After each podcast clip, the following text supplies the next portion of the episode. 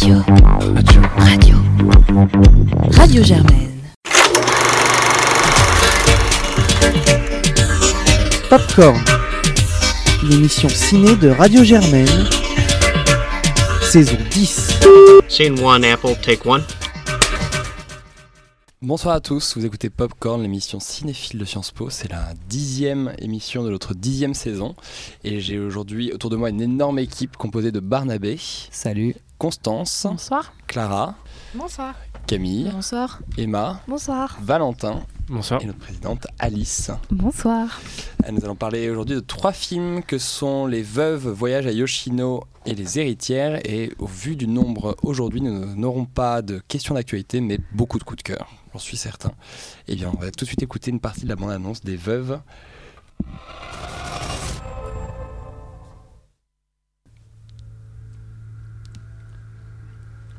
You have no idea, do you? Or did you choose not to know? Your husband stole two million dollars from me. This is about my life. This is about my life.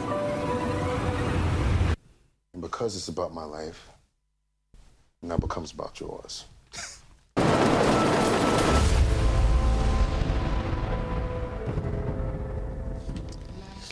Emma, est-ce que tu peux nous parler d'un nouveau film de Steve McQueen, s'il te plaît?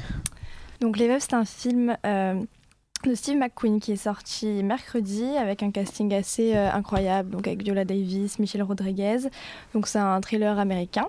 Euh, ça se passe à Chicago de nos jours et donc c'est euh, quatre femmes qui sont très surprises par la mort de leurs quatre maris, chacun leur ayant laissé une dette assez lourde à rembourser et donc elles se connaissent absolument pas. Elles viennent toutes d'une origine sociale, d'un milieu social très différent, elles n'ont absolument rien à voir les unes avec les autres, mais elles décident quand même de, de s'allier euh, euh, terminer le dernier coup qui avait été prévu par euh, leur mari.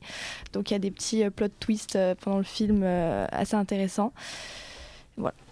D'accord. Constance, est-ce que tu peux euh, nous dire ce que tu as pensé du film, s'il te plaît? Alors, je suis allée voir ce film en toute objectivité parce que j'avais complètement oublié que c'était Steve McQueen. Et du coup, je pensais qu'on allait voir un énorme blockbuster à la con, genre la suite de Ocean, euh, je sais pas combien.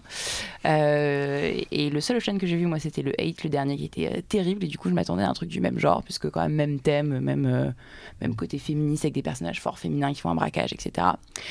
Et bah écoutez, moi j'ai été agréablement surprise. Euh, bon alors encore une fois, je savais pas que c'était Steve McQueen euh, en regardant le film au début, donc euh, je m'attendais vraiment à voir un On truc a des vrais cinéphiles à popcorn. un truc vraiment pas terrible. Et, euh, et voilà, puis au fur et à mesure que le film passait, je me disais, ah, mais en fait, c'est quand même pas si mal. Et alors, il y a quand même beaucoup de choses qui ne m'ont pas plu, euh, notamment au niveau de, de, l'intrigue. Il y a plein de choses, des espèces de perches tendues euh, qui frustrent un peu le spectateur parce qu'on va pas au bout de la chose. Mais globalement, j'ai passé un super moment. Ça faisait longtemps que j'étais pas allée voir un film de braquage avec autant de suspense. Enfin, j'étais vraiment prise par l'intrigue jusqu'au bout. J'ai pas senti les 2h09 passer, alors que je commence à en avoir un peu marre des films qui font plus d'une heure trente en ce moment donc c'est assez rare. Et ouais, moi globalement, euh, bonne, enfin je suis satisfaite. euh, voilà, ça, ça m'a pas fait réfléchir, ça m'a pas apporté grand chose. Je suis pas ressortie plus intelligente de la salle de ciné, mais j'ai passé un très bon moment et c'est tout ce que j'attendais. Donc euh, voilà, ça fait du bien d'aller voir un divertissement qui n'a d'autre ambition que d'être un divertissement et qui est en plus de qualité. J'ai trouvé. Barnabé, est-ce que tu rejoins Constance sur l'idée de divertissement? Pas vraiment. Euh, moi, j'avais lu avant, avant d'y aller que c'était un film, euh, un film grand public avec une volonté artistique, d'auteur, etc. Et en fait, euh, j'ai trouvé ni l'un ni l'autre. Moi, j'étais super content d'y aller parce que je me disais qu'il allait, avoir, les deux, euh, du, divertissement et une vraie patte. Et en fait, euh, je me suis pas mal ennuyé. euh, je suis pas rentré dans le dans le film parce que parce que en fait, il est assez banal il n'y a pas de, de grande il n'y a pas de, de grande prise de position euh, ni artistique ni scénaristique et, euh, j'avais l'impression d'avoir déjà vu ce film. Emma? Euh, moi, je rejoins un peu son avis dans le sens où, euh, donc moi, j'étais au courant que c'était Steve McQueen le réalisateur, Euh, au moins euh, qui font leur devoir. qui a, Du coup, réalisé, j'étais objective. hein. qui a réalisé 12 Years a Slave, c'est un de mes films préférés, donc je m'attendais à un truc de ouf. Et, je suis assez d'accord dans le sens où j'avais l'impression d'avoir déjà vu. donc j'ai pu lire dans des critiques hyper positives que c'était une satire politique, une ode au féminisme et tout. Euh, voilà, moi je trouve que c'est un film d'action assez banal. Il n'y a pas trop de, de sentiments, pas trop de matière. euh, c'est un peu violent. euh, et je trouve qu'il y a des, des grosses perches où on, voilà, on s'attend à ce qui va se passer. Sans que ce soit exceptionnel. Donc euh, voilà, ça, reste un film euh, qu'on peut, aller- voir, mais c'est pas euh, indispensable. C'est le quatrième film de Steve McQueen et il y avait déjà beaucoup, enfin dans, Hunger notamment, ce qui avait, ce qui avait plu dans le film était le fait qu'il y avait une grande, une grande qualité de mise en scène. Est-ce qu'on retrouve ces qualités dans Les Veuves ou est-ce que le film est formaté comme un blockbuster qui, Perso, j'ai euh, vu la pire pelle du monde. La première scène, c'est euh, ça s'ouvre avec le couple, euh, comment elle s'appelle, euh, machin Davis, là, euh, Viola. Viola Davis et euh, Liam machin, Liam Neeson, celui de Liam Taken, voilà. Euh, qui est une, enfin, j'ai trouvé cette scène mais atroce. Elle dure quoi Je sais pas, même pas ouais, 10 secondes où il se roule une pelle et Qu'est-ce qui t'a- horrible. qu'est-ce qui t'a pas plu dans la mise en scène Je vois trop les langues. Je sais pas, ça donne pas du tout envie. T'aimerais pas y être. Ça a l'air d'être une machine à laver. Le truc, c'est affreux. Et alors, le montage est assez perturbant parce que tu passes tout de suite à une scène de braquage. Et c'est. Non, ça m'a. Non, pas. Moi, c'est à ce moment-là, au tout début, que je me suis dit ah bah tiens, en fait, c'est peut-être un peu spécial. euh, c'est la- l'appel d'ouverture, elle est pas du tout réaliste, mais du coup, elle est drôle. ever, hein, Enfin, du, moi, je pense. Du coup, je me suis dit ah bah en fait, il va faire un peu n'importe quoi, on va s'amuser et, euh, et, euh, ça va être original. Alors la réalisation, euh, pour moi, elle a rien d'incroyable. Elle est léchée, enfin elle est léchée, elle est propre. C'est, euh, euh, comment Même pas. Si, il y a aucun moment où je me suis dit oh il a fait ça, il aurait pas dû, mais c'est, c'est assez convenu en fait Oui. euh, d'un point de vue mise en scène. Bien fait, mais convenu.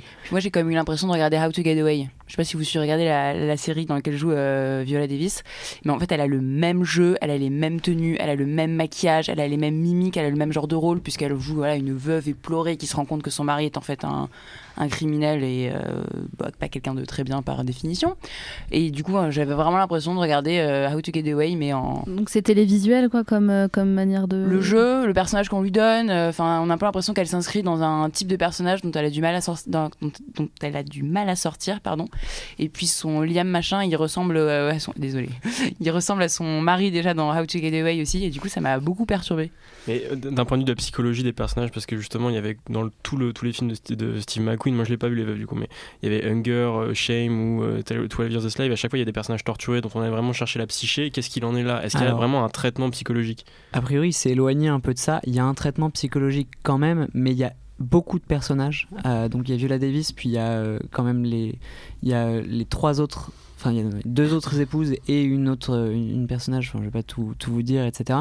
Et il y a aussi une intrigue politique avec, euh, pour, enfin, sur un territoire, des, des politiciens un peu corrompus, avec d'un côté une famille euh, de blancs un peu racistes et enfin complètement racistes euh, qui essaye de, de, de regagner le mandat et de l'autre un, criminel un criminel des, des quartiers noirs qui, qui est en fait commanditaire de plusieurs assassinats, etc., mais qui du coup veut se refaire en politique.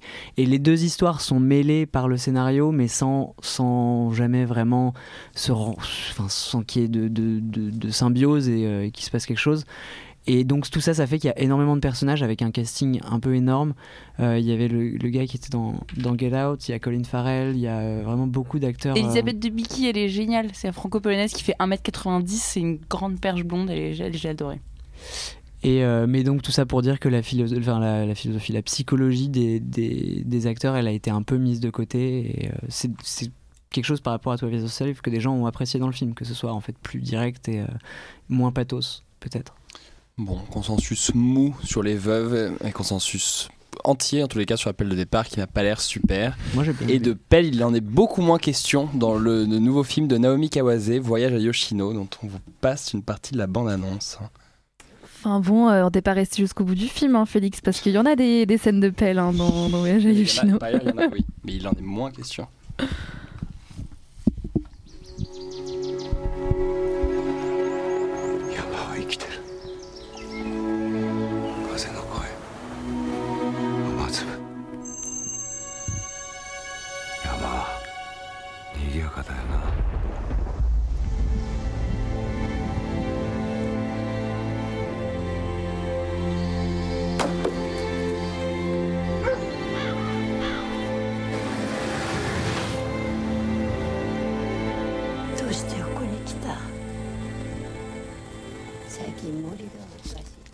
Clara, toi qui étais la performance de Naomi Kawase au centre Georges Pompidou, peux-tu nous parler du film, s'il te plaît? Performance. Euh, donc euh, oui, donc euh, nouveau film de Naomi Kawase qui avait sorti euh, Vers la lumière euh, en début d'année Début d'année, ouais. Euh, et qui euh, pour le coup Vers la lumière était passé par Cannes, avait eu toute la presse derrière lui. Là, là c'est pas le cas euh, pour. Et qui pourtant est une, une sortie beaucoup trop intimiste en France. Je trouve que cette sortie est passée inaperçue par rapport à ce qui aurait pu être vrai, mais possible sans sur doute Vers la moins lumière. inaperçu que Voyage à Yoshino du coup qui euh, n'a pas eu la, la, la, la presse avec lui. Malgré le- la présence de Binoche. euh, Malgré la, présence de Binoche. Donc, euh, pour résumer euh, l'histoire, c'est assez, assez simple. Juliette Binoche donc, se rend au, au Japon dans un. Même pas un village, enfin, c'est vraiment dans la forêt, dans les montagnes japonaises, dans le but de trouver une plante qui s'appelle Vision qui était le titre euh, du film original. Et donc cette plante vision est censée euh, avoir la, la propriété de, de mettre fin aux souffrances de, de l'humanité, des êtres humains. Donc euh, plante plus ou moins légendaire, on ne sait pas, mais euh, Je crois que c'est légendaire. oui, c'est légendaire, mais euh, y, y y a un petit débat là-dessus, enfin, peu importe. Mais donc, euh, donc, euh, donc elle se rend dans, dans cette région-là. Elle est hébergée par euh, un homme qui vit seul avec son chien, et qui est Masatoshi Nagase, qui jouait déjà dans Vers la lumière, que j'aime beaucoup par ailleurs. Et, et donc voilà, c'est l'attente de à quel moment cette plante magique va apparaître, et tout le film repose là-dessus. Alors Alice, qu'as-tu pensé de cette plante? Bah, il faut savoir que euh, moi je partais quand même de très très haut puisque Vers la lumière ça a été une grosse révélation cinéma euh, pour C'était moi. ton coup de cœur absolu Ouais, canois en C'est 2017. pour moi un film transcendantal, un film euh, voilà, c'est vraiment une religion en fait ce film. Et après c'est ça reste aussi présent enfin en fait à travers le cinéma de Naomi Kawase, c'est un, cinéma qui est très spirituel et donc là ce film il est vraiment très philosophique. Euh, c'est euh, voilà, enfin en fait on est on réfléchit euh, pas mal, euh, enfin il y a pas mal de pistes on va dire de réflexion qui sont données sur une philosophie à la vie, le rapport à la nature, le rapport à l'autre, le rapport à ce qui est essentiel ou ce qui est superflu, euh, le rapport aussi au bonheur, qu'est-ce qui est suffisant pour être heureux. Et donc en fait voilà c'est ça, c'est cette, comme cette plante est censée supprimer la douleur, la douleur humaine. Euh, c'est en fait toute une, question euh, sur qu'est-ce que la douleur ou qu'est-ce que la joie en fait. Et donc du coup, euh, on peut dire que l'avantage du film, c'est qu'il nous laisse l'espace de réfléchir, puisque c'est un film qui est assez lent et qui en fait... moi, ce que j'ai beaucoup aimé dans le film, c'est après, j'ai un peu cette fascination-là hein, euh, dans le cinéma. Je connais mal le cinéma japonais en général, mais que je retrouve moi en tout cas dans plusieurs films japonais que j'ai vus, que ce soit euh, les films de Hayao Miyazaki euh, ou les films de Naomi Kawase, c'est une sorte de, ouais, de en fait de personnification de la nature. C'est-à-dire que dans les temps de pause, on a vraiment euh, la nature, mais pas seulement le- l'image de la nature, le son de la nature, la vie de la nature qui te, en fait, qui te pousse, je trouve, à, réfléchir et à respirer et, euh, à remettre un, peu en perspective toute cette histoire qui nous est racontée. Ouais, mais c'est- un peu le problème justement avec Voyage à Yoshino, ce qui fait que moi je suis assez déçu par rapport à Vers la Lumière que j'aimais beaucoup aussi, c'est que Naomi Kawase se laisse en fait un peu enfermer euh, dans, dans, dans, ce schéma. Et en fait, toute la grâce qu'elle avait, qui est une grâce narrative, une grâce de forme, euh, sur lequel elle est capable sur justement euh, une, une heure trente, deux heures, de, de, de construire un récit qui entretienne des thèmes écologiques, des réflexions sur euh, des philosophies de vie, etc. Ici, elle garde la, elle garde la grâce de l'image parce que bien sûr, euh, les montagnes sont magnifiques et on retrouve euh, dans son cinéma une captation. euh, Enfin, elle, elle- elle sait en tous les cas très bien se servir de sa caméra et c'est vrai que. Et surtout euh, du son aussi, je trouve. et du son aussi, non mais bien sûr, et c'est ça qu'on je veux dire quand on voit les gros plans de Naomi Kawase sur tous les trucs bucoliques et sur euh, les insectes, sur la, la plante, évidemment que c'est beau, mais elle s'enferme dans un truc dans, qui qui prend jamais d'envol et euh, qui prend jamais de hauteur. Dans Vers la lumière, il y avait toute une. euh, c'était- parce que le film était un assemblage de une succession de scènes dans lesquelles il y avait, euh, par exemple, cette, bah, cette, cette femme qui essayait de traduire à un aveugle ce qui l'entourait et qui avait un rapport avec l'image qu'on nous montrait du coup, qui était un truc très intéressant sur le visu, le sonore et ce qu'on donne aux spectateurs. Tandis que ici, on voit Juliette Binoche qui s'interroge, qui pleure euh, je ne sais combien de fois Mhm. pendant le film et euh, dans un grand silence et donc c'est toujours très serein, c'est toujours ouais. très Le scénario Très était perché, beaucoup plus toujours- lisible dans déjà dans beaucoup plus lisible et dynamique dans Vers la lumière et aussi euh, les clés de réflexion étaient aussi plus évidentes et Oui, plus. bien sûr. Moi, je, je je, reproche- suis d'accord avec je toi. reproche euh, pas au je- film qui, je, reproche, je reproche surtout pas au film lent. J'aimais beaucoup Still the Water aussi. Non, non, mais je suis d'accord avec toi. Je trouve que c'est mais- moins fort là sur, euh, sur, euh, sur ce voyage à Yoshino. C'est tout de suite plus philosophique et on sent une, un peu. une- pas une, je pense qu'elle est un peu fascinée par Juliette Binoche. Euh, elle filme ses lèvres en, prend rapproché à plusieurs reprises. Mais Oui, nous, comme on la connaît, on est moins fasciné. J'ai Binoche qui parle des mots et on filme sa bouche. Alors c'est la fin une belle idée de mise en scène et en même temps il y a quelque chose d'un peu grossier dans Mm, ce- mm. le fait d'afficher ça.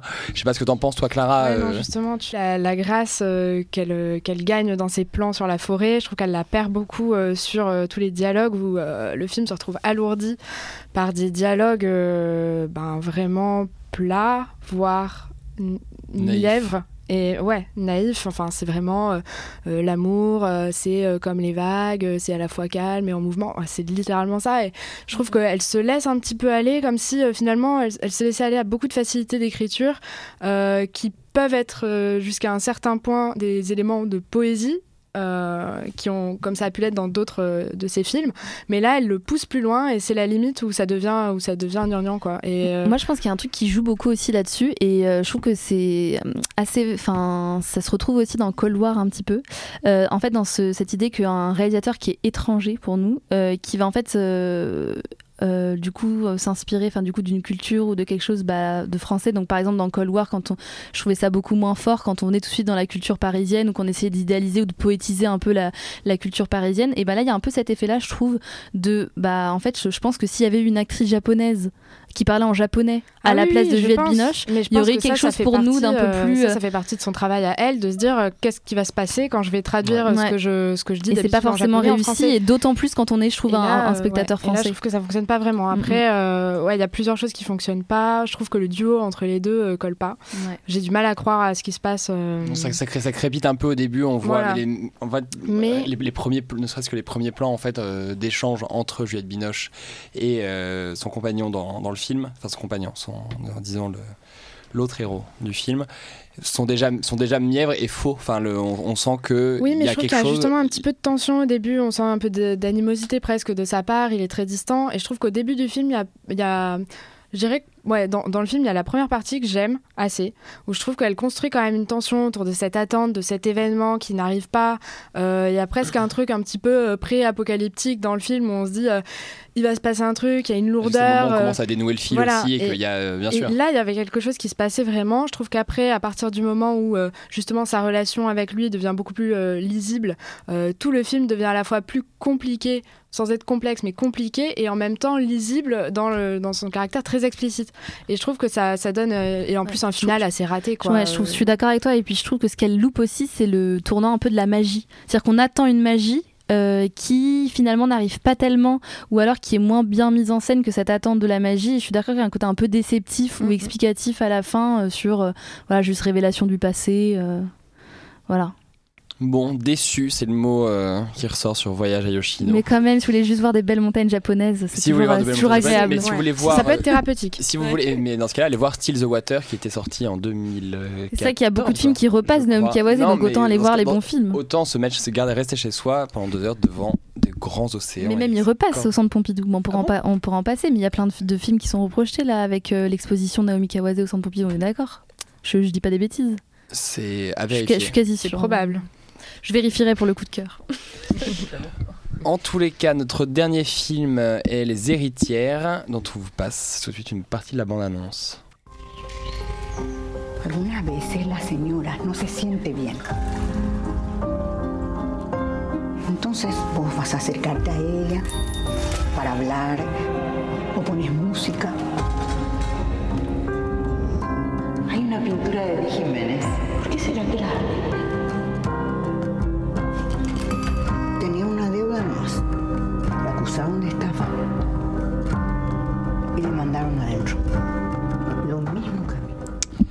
Les Héritières, film de Marcello Martinezzi. Est-ce que tu peux nous présenter le film, s'il te plaît, Valentin? Ouais, alors, euh, donc tu l'as dit, c'est un film de Marcello Martinezzi, qui est donc un réalisateur paraguayen. On parle pas souvent de films paraguayens, je pense, dans Popcorn, donc c'est bien d'évoquer cette, euh, cette euh, contrée cinéphile, visiblement. Euh, L'histoire, c'est euh, un couple de femmes relativement âgées, je dirais dans la cinquantaine, fin cinquantaine, soixantaine, je pense plutôt. Je bah, je te dis, bon, ok. Pardon, c'était pas politiquement incorrect. Allez, Mes je parents finis. écoutent, hein, donc euh, sois gentil. Entre deux Là, âges. tu viens de clasher notre auditorat, auditorat principal. Ok, Tu bah, ça sera coupé ouais. si besoin. hein. Oui, oui, oui.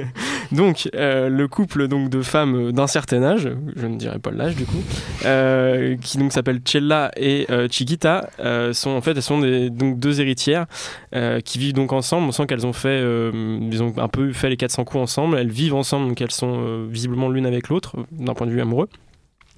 Euh, et euh, le problème, c'est qu'un jour, euh, Chiquita est rattrapée par le, fisc qui donc l'emprisonne pour fraude. Et donc Chella est forcée à finir de vendre des biens de sa maison. Donc ça, raconte un peu la détresse de ce déclassement-là. Et elle est obligée aussi ben, de devenir taxi en fait pour des femmes, pour des voisines assez fortunées qui sont, encore, qui sont plus vieilles qu'elle, qui donc du coup lui demandent ses services. Et donc bah, elle se retrouve dans une situation un peu compliquée jusqu'au moment où elle rencontre Angie, qui est donc une femme euh, qui lui plaît beaucoup. Et euh, peut-être qu'avec Angie s'ouvre un, voilà, un nouveau chapitre, une nouvelle, un nouvel épisode de sa vie. C'est beau, c'est- c'est- c'est- cette ouverture sur la fin, on dirait, on dirait un synopsis halluciné. Euh, Camille, est-ce- qu'est-ce que tu as pensé de ces héritières? Je suis très mitigée pour, euh, pour, ce, film. Moi, je dirais qu'il y a deux points qui m'ont un peu intéressée. C'est, euh, comme tu as dit, toute cette histoire de, déclassement euh, de, ces deux femmes, puisque euh, on les voit qui sont obligés de, vendre tous les biens, euh, le- le- leurs biens personnels, etc. Et euh, après, il y a l'autre point, c'est euh, la façon dont, Che- euh, dont Chela va se reconstruire, euh, va tenter de se reconstruire quand Chiquita est en prison. Et donc, euh, euh, on, voit derrière euh, ce personnage tout, tout, un peu des, désirs euh, de femme, on peut voir, avec, comme, comme tu l'as dit, sa rencontre avec Angie. Mais comme je disais, je suis très mitigée parce que je trouvais que c'était, bon, il dure que 1h30, mais très long, euh, monotone, et euh, ouais, un rythme... Le film se densifie euh, sur lui-même. C'est un film élégant.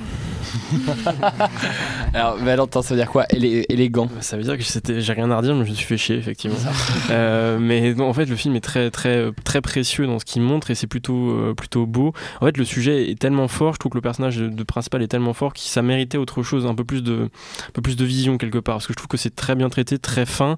Euh, effectivement, c'est l'histoire d'une femme qui est humiliée. En fait, on sent qu'elle a, il y a de, ce point de vue-là une, scène qui est un petit peu marquante où elle discute avec euh, des amis d'Angie qui donc ont une quarantaine d'années, sont dans, la fleur de l'âge et donc racontent leur, leurs aventures à base de bon visiblement de gros sous et de, mecs. Et en fait, on se rend compte que cette femme-là, qui du coup pour, aux yeux de cette femme-là est un taxi en fait, juste un taxi. On, on se rend compte qu'elle aurait probablement des choses à leur raconter aussi, peut-être même plus parce qu'elle a dû vivre une grande vie aussi. Et elle se retrouve humiliée par ces femmes-là qui ne la regardent plus, la considèrent plus et elle se tait. Et elle passe le film à se taire. Alors du coup, c'est effectivement un petit peu, un petit peu chiant. Euh, et bon, bah, c'est très bien montré. On voit bien la frustration qui, qui naît, euh, le- l'espoir petit à petit dans le fait qu'elle se recoiffe, qu'elle qu'elle se regarde, qu'elle, que ce qu'on voit, ce qu'on imagine qu'elle ne faisait plus. Mais, euh, mais l'histoire est tellement forte. Il y a une histoire de, ouais, de- d'humiliation, de mise à terre d'un- d'une femme forte et qui veut rester forte. Euh, et le film, pour ne pas spoiler la fin, mais le film prend une tournure qui est une tournure dramatique, vraiment au sens pur du terme. C'est-à-dire qu'il y a des moments plus légers, des moments beaucoup plus graves. Et, euh, et ouais, je trouve que l'histoire méritait beaucoup mieux en termes de mise en scène, en fait. Est-ce que c'est un film qui n'a que son sujet pour support ou qui a, au hasard qui aborde par exemple euh, la société paraguayenne? Moi je, moi je connais pas du tout, on connaît assez mal le cinéma paraguayen euh, je pense. Et est-ce que c'est euh, est-ce que le film aborde d'autres thématiques justement qui sont des trucs d'ordre sociétal ou euh, se cantonne à En tout cas, ce que j'ai vu, c'est que ça s'inscrivait dans, dans la situation un peu euh, du, du Paraguay et de la, de la crise économique qui a touché finalement ces, ces classes euh, moyennes, enfin plus, plus élevées, Ouais, et qui ont été euh, euh, touchées par la crise et qui donc passent de, de l'opulence finalement à la, à la pauvreté. Et j'ai lu aussi des critiques qui disaient que ça s'inscrivait dans la, la dictature euh, au Paraguay, euh, une crise, une crise Je politique. connais pas le système politique, donc Ouais, moi non plus, euh, rien, pas vraiment. Mais euh, ouais, donc derrière, il y, a- il y a ces sujets-là. Après, des sujets sociétaux, je sais pas ce que t'en as. Non, je dire non, mais je pense que t'as, non, mais t'as raison d'évoquer ça parce que pour le coup, c'est quand même une femme qui effectivement bah, est quand même homosexuelle euh, dans une société qui, et on nous le montre, est, est très très, d'une fois d'une part misogyne et de l'autre euh, homophobe pour euh, la grande partie d'entre elles. Euh, donc non, non, le, le sujet, euh, le sujet est là, mais en- comme pour le reste du film, il est effleuré, il est subtilement évoqué. C'est un film qui, je pense, peut beaucoup plaire à un public européen, mais mais qui, manque quand même de, pêche et de, cœur en fait. C'est dommage. Et l'actrice principale, dont j'ai pas le nom, euh, fait un truc, euh, fait une, performance qui est quand même vraiment, euh, vraiment très intense. Alors elle s'appelle Anna Brune, donc voilà, à voir. Mais elle fait une performance, une performance géniale et j'aimerais bien la revoir ailleurs. Parfait. Bon, nous allons pouvoir passer. Nous allons pouvoir passer pour conclure à nos coups de cœur. Est-ce que Constance, tiens, pour commencer, est-ce que tu as un coup de cœur? Oui, moi j'ai un coup de cœur et euh, ce sera la rétrospective de Eric Romer qui est à la Cinémathèque euh, début janvier, il me semble, de mémoire. Euh, et du coup, bah, bah oui, courez-y et je vous conseille tout particulièrement d'aller voir euh, Les Nuits de pleine lune pour juste cette scène qu'il y a entre euh, Pascal Augier et le tout jeune Lucchini où il danse sur du vieil Jacquenot et rien que pour ça, ça vaut le coup, donc euh, allez-y. Absolument. Clara, est-ce que tu as un coup de cœur? Euh, bah déjà, euh, je, veux me, je veux rejoindre ce coup de cœur euh, de Constance parce que, parce que je pense que ça va être exceptionnel. Et par ailleurs, euh, alors pas un coup de cœur, mais un, un coup de gueule ou plutôt une déception, c'est le, donc la balade de Buster Scruggs, c'est ça? Scruggs? De, Des frères Cohen, donc euh, film sorti sur, sur Netflix euh, uniquement, donc produit par Netflix. Euh, que j'ai fait l'effort de regarder euh, de bout en bout alors que j'ai vraiment pas été euh, j'ai vraiment pas été passionnée. En fait, j'étais très déçue euh, par, euh, par le film. Je trouve que c'est un mauvais film des frères Cohen. En tout cas, un film qui est en dessous de ce qu'ils font d'habitude. C'est un peu, c'est un peu fainéant. Moi, je me suis arrêté. J'ai regardé les quatre premiers sketchs. Bah, exactement. Euh, et euh, en fait, bon, la, la cinquième On histoire on- pour on moi est la plus ouais, ça, On intéressante. m'a dit que les deux derniers étaient meilleurs. C'est ça. Bon alors la, oui, mais la, la cinquième histoire est vraiment bien. J'aurais bien aimé voir tout le film là- sur ce sur ce principe. Donc voilà, c'est six, six, euh, histoires ou six cours à, à moyen métrage qui sont rassemblés euh, dans un même film autour de euh, voilà c'est euh, du western, donc le Far West euh, et euh, souvent euh, et, euh, toutes les histoires ont trait à la mort de, près ou de loin.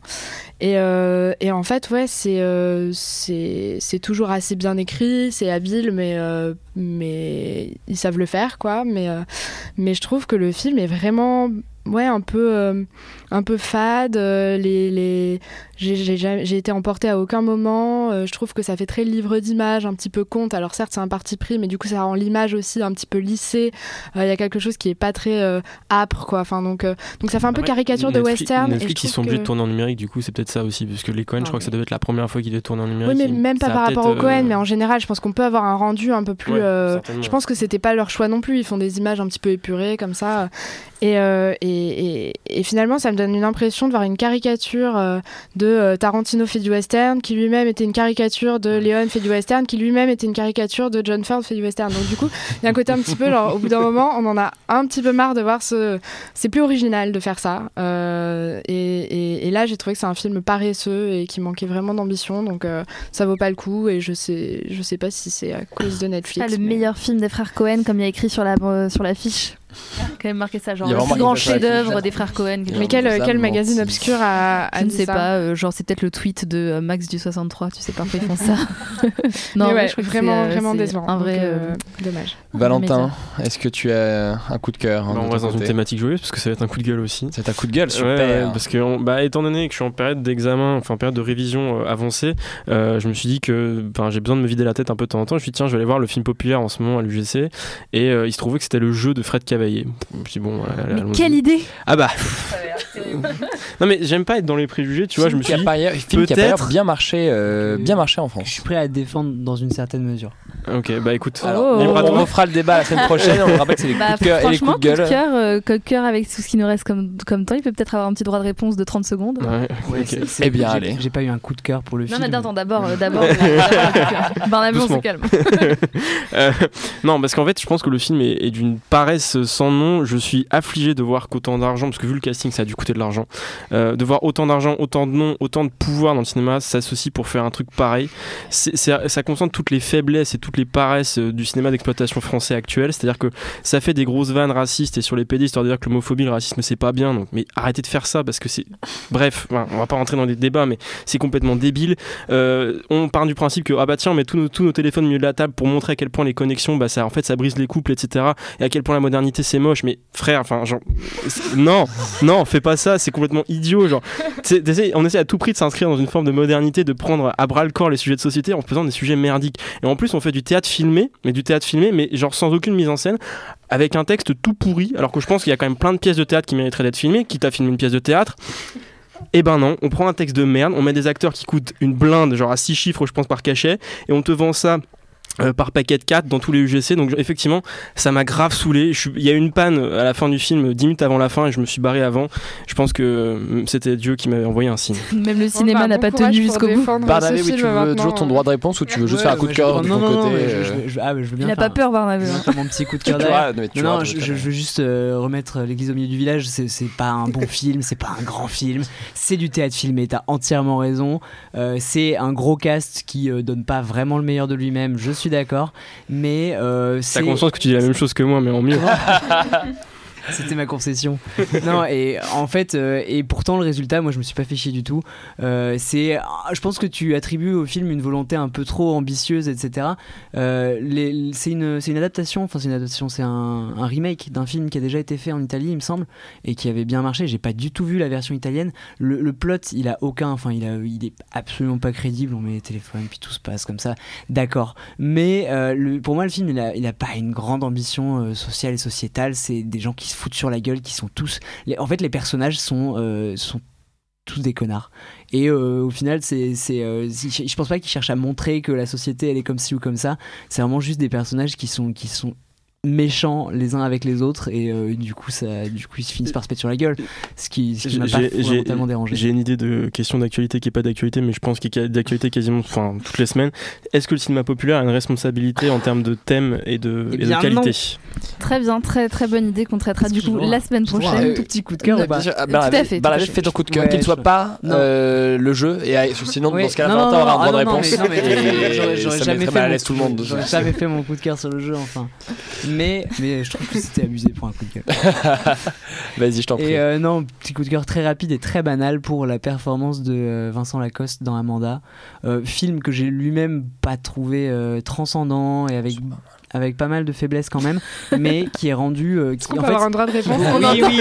Non, mais justement, bah, ça va On entend dans le studio. Félix et Clara, bah, c'était pas mal quand même. Non, non, mais en fait, c'est le film est bien parce que Vincent Lacoste est exceptionnel dedans. C'est-à-dire que sinon, à part, enfin, à part ça, il y a, il y a, euh, une volonté, c'est pas mal et tout. Ça donne envie de te répondre. hein. Mais, mais, euh, mais la, la performance de, de Vincent Lacoste, elle est, elle est vraiment ouf. Enfin, moi, je l'ai vu dans un registre euh, dans lequel je l'avais pas encore vu. Ok, c'est toujours un jeune homme, mais en même temps, qu'est-ce que vous voulez qu'il fasse? Il a, il a 25 ans. Euh, mais euh, il il est vraiment, euh, il est vraiment extrêmement touchant. Moi, je me suis identifié à fond. euh, à ce- et c'est grâce, en fait, c'est par lui que j'ai vraiment aimé le film. Camille, est-ce que tu peux nous donner ton coup de cœur, si tu en as un? Euh, oui, bon, pas un grand coup de cœur, mais euh, c'est euh, un film qui, qui est sorti sur Netflix, qui s'appelle le 22 juillet, et euh, c'est sur le massacre en Norvège. Qui est le film de Paul Greengrass, d'ailleurs, euh, présenté à Venise, si je ne m'abuse. Oui, c'est ça. Et, et en plus, j'ai vu qu'un un, autre film qui traitait exactement du 22 juillet sort le, le 12 décembre. Donc, mais qui ne sont pas pareils. Apparemment, ils, ils se complètent, ils se complètent pas mal sur. ils n'abordent pas les mêmes, les mêmes points de vue des, des personnes qui ont vécu le, le massacre. Voilà. Donc, euh, Je crois que celui, après, celui Donc, qui pour- sort début décembre, il était présenté à Berlin. Mais pourquoi t'as aimé du coup Camille? Euh, j'ai aimé parce que enfin j'ai aimé c'était plutôt euh, prenant comme film. Enfin, assez, euh, assez assez émouvant. Le Genre, film est assez sous tension, non oui sous euh, tension parce qu'on voit toute la préparation du, du terroriste etc et c'est ça que j'ai trouvé euh, en tout cas bien filmé euh, c'est enfin voilà. Emma? Euh, alors moi j'ai un très très gros coup de cœur euh, en tant que très grande fan de Queen. Donc euh, Bohemian Rhapsody qui est sorti il y a 2-3 semaines déjà mais que j'ai eu le temps d'aller voir que la semaine dernière. Et bah, pour tous ceux qui sont fans de Queen, enfin c'est ouf comme film. Vraiment moi j'ai trouvé ça absolument dingue. Ça dure presque 2h30 et j'ai pas vu les 2h30 passer. Il y a de la musique tout le temps. C'est génial. Voilà. Donc j'ai trouvé ça absolument dingue. Un coup de cœur pour Bohemian Rhapsody.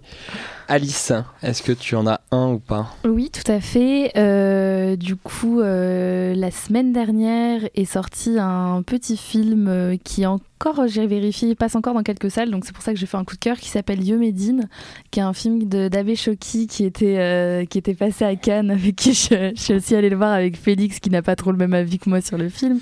Mais du coup, je soutiens quand même mon petit coup de cœur sur ce film parce que euh, bah, je trouve que en fait c'est l'histoire d'un lépreux en Égypte qui en fait euh, a été abandonné par sa famille et donc connaît pas euh, sa famille. Et elle se met en tête de de retrouver sa famille en fait. Et et en fait c'est un côté un peu fable ce, ce film. Et c'est pas du tout misérabiliste. Euh, c'est très émouvant euh, et très. En fait, c'est assez énergique et assez doux. Et en fait, ça donne beaucoup à voir euh, de ces personnages et de leur. Euh, je sais pas, de leur, de leur vraiment de leur personnalité euh, au-delà de leurs conditions. Euh, ce, qui, ce qui est assez plaisant dans ce film un peu à sujet, un lépreux en Égypte. Et donc du coup, euh, du coup, y a, on découvre vraiment ce, ce, ce, ce, ce personnage, on s'y attache et en fait c'est aussi la rencontre avec un jeune garçon. Euh, et, voilà, en fait, ce jeune garçon vient un peu genre cham- chambouler euh, sa vie. Il est très dynamique, il est, euh, il est assez drôle et il y a de vraies scènes de, poésie. Voilà, c'est pas un film renversant, mais c'est un film doux et intelligent pour des questions comme ça. Où à côté, on a des films comme celui de Nadine Labaki qui sortent les mille violons. Là, je trouve qu'on est sur un traitement intelligent de la misère. Ce serait cynique pour moi de faire un, un coup de gueule sur euh, Yomedine, donc je vais me contenter de faire un coup de cœur sur un film qui n'est pas encore sorti, je ne sais pas quand est-ce qu'on le verra et comment on le verra, qui est le livre d'images de Jean-Luc Godard. euh, pré- pourquoi t'as le droit Non, il n'y a pas le droit de faire ça. Il va sortir, c'est sûr. Non, il, il sortira pas au cinéma. Ah ouais?